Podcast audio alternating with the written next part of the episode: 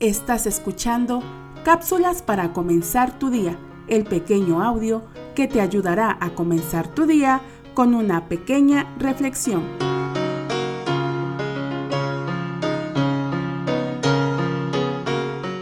Una luciérnaga volaba muy despreocupadamente cuando se dio cuenta que una serpiente la estaba persiguiendo con intenciones de matarla. Pero entre más trataba de alejarse, más la acosaba la serpiente hasta que decidió preguntarle.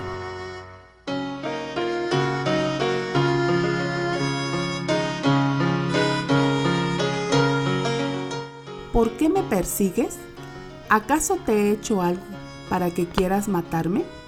Ni siquiera formo parte de tu cadena alimenticia, ni perjudico tu entorno. Entonces la serpiente le contestó, Tienes mucha razón, es cierto todo lo que dices, pero ¿sabes una cosa? Es que no soporto verte brillar.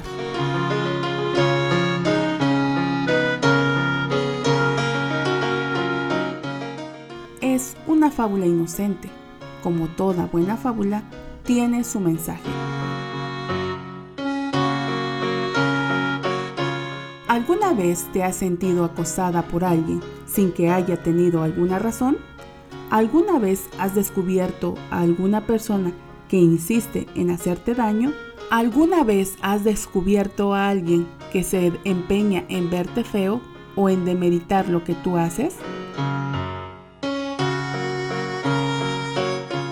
La envidia es un sentimiento vil y perverso, porque quiere decir que la persona que lo siente no tiene una buena estima de sí misma y esa falta de seguridad y de aceptación a lo que tiene o a lo que es no le permite estar satisfecha.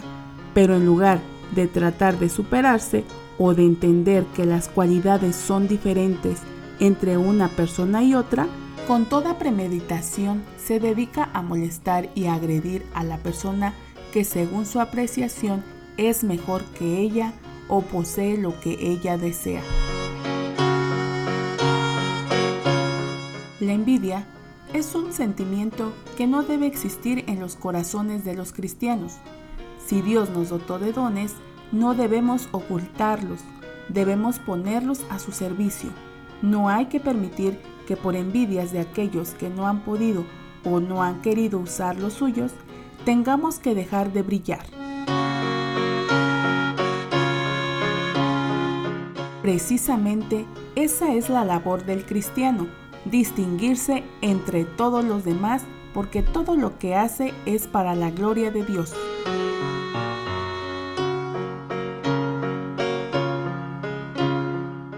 La palabra de Dios dice, pero si ustedes dejan que la envidia les amargue el corazón y hacen las cosas por rivalidad, entonces no tienen de qué enorgullecerse y están faltando a la verdad. Santiago capítulo 3, verso 14.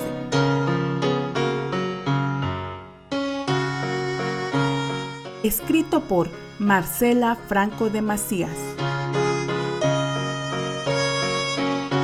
Soy Suri Adame y deseo que tengas un excelente día.